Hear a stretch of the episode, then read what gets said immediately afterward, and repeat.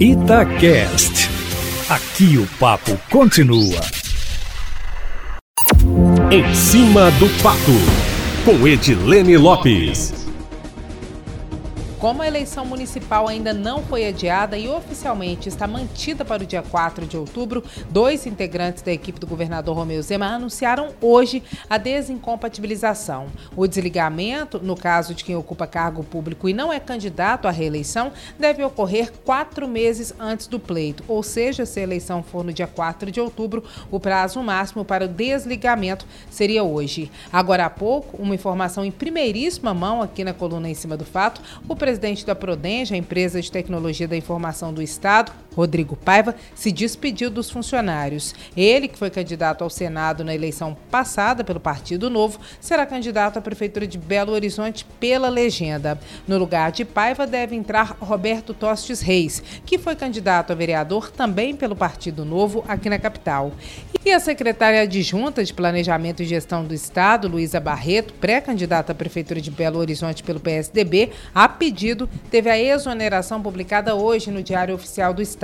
Em entrevista a Itatiaia, Eustáquio Barreto afirmou que a candidatura à Prefeitura de Belo Horizonte é uma realidade consolidada internamente e que os tucanos não vão desistir da disputa. Luiz é servidora de carreira do Estado, ela é especialista em políticas públicas e gestão governamental, os chamados EPPGGs, e coordenou a última campanha do senador Antônio Anastasia, do PSD, ao governo de Minas. Apesar da excelente relação com Luísa, Anastasia discordava da ideia de PSDB ter candidatura própria à prefeitura da capital, o que acabou motivando a saída dele, que hoje está no partido do prefeito de Belo Horizonte, Alexandre Calil, e deve ajudá-lo na campanha à prefeitura da capital. O novo secretário adjunto de Planejamento do Estado é Luiz Otávio Milagre de Assis, que foi nomeado nesta quarta-feira. Ele também é servidor de carreira e também é PPGG. Está há 15 anos na pasta, Eustáquio.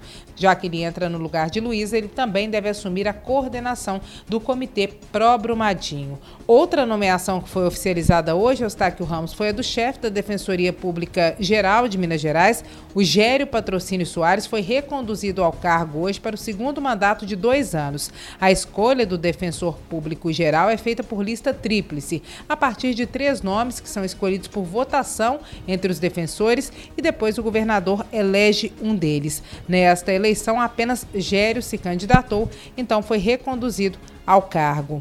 E a Assembleia Legislativa, Eustáquio Ramos, uma informação importante dada em primeira mão aqui na Itatiaia, registrou hoje o primeiro caso de Covid-19 entre os servidores. A informação foi adiantada pela Itatiaia, a servidora se recupera em casa com sintomas leves e esteve na Assembleia pela última vez na quinta-feira passada, dia 28, e segundo a casa, seguiu todas as regras de segurança. Desde o início da pandemia, conforme nós acompanhamos, a Assembleia está realizando votações à distância e nesta semana iniciou iniciou as reuniões de comissões, com a presença do presidente da comissão e no máximo três pessoas na mesa. A notificação do primeiro caso veio em meio a uma disputa de bastidores na Assembleia, Eustáquio, com a pressão de alguns parlamentares pelo retorno do trabalho presencial. O registro de caso da doença deve colocar um freio, pelo menos momentâneo, na flexibilização. Mesmo adotando as medidas de segurança, como o uso de máscaras e agora medição de temperatura na entrada, os servidores da Assembleia, que já estavam com medo de uma possível retomada, agora estão ainda mais assustados. E o pico da curva da Covid-19 em Minas Gerais e na capital está cada vez mais longe, de acordo com as informações oficiais.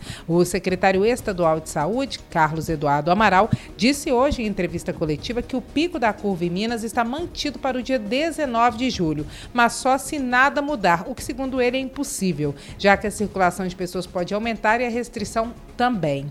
E o médico infectologista Carlos Starling, que compõe a equipe da Prefeitura de Belo Horizonte para o combate ao coronavírus, afirmou que a curva na capital pode ser até em agosto. Na discussão sobre o retorno do futebol na Assembleia Legislativa, coletiva que terminou agora há pouco, Starling afirmou que qualquer retorno de partidas de futebol só é possível quando o número de casos começar a cair, quando o R0, que é a taxa de contaminação, for menor que 1, quando uma pessoa estiver infectando menos de uma pessoa. A taxa hoje no estado, Eustáquio Ramos, é de 1,42. Se o limite ultrapassar os dois pontos, significa que a situação já começa a ficar alarmante. E o Estado divulgou hoje uma nota técnica orientando para que sejam incluídas informações como cor, raça e etnia nos formulários de saúde para pacientes com suspeita da Covid-19, o que será feito por autodeclaração. A pessoa diz se ela é parda, se ela é negra e dá as informações sobre raça e etnia. A mudança, Eustáquio, estava prevista em projeto de lei que foi aprovado na semana passada, proposto pelas deputadas André de Jesus do PSOL, Ana Paula do Rede e Leninha do PT. Um dos objetivos das parlamentares é mapear o avanço da população e o atendimento fornecido à população negra em Minas. Nos Estados Unidos, por exemplo, por causa da desigualdade social, negros, desde o início da pandemia, estavam entre as principais vítimas da doença. A palavra do ABC da política de hoje, Eustáquio, é defensor público, que é um advogado concursado que é custeado pelo Estado para atender as pessoas de menor renda, que não têm condições de pagar um advogado. A as definições do ABC da Política estão no Instagram, arroba. A coluna Em Cima do Fato, em áudio e em texto, está disponível no site da Itatiaia. Amanhã eu volto, Eustáquio, sempre em primeira mão e em cima do fato.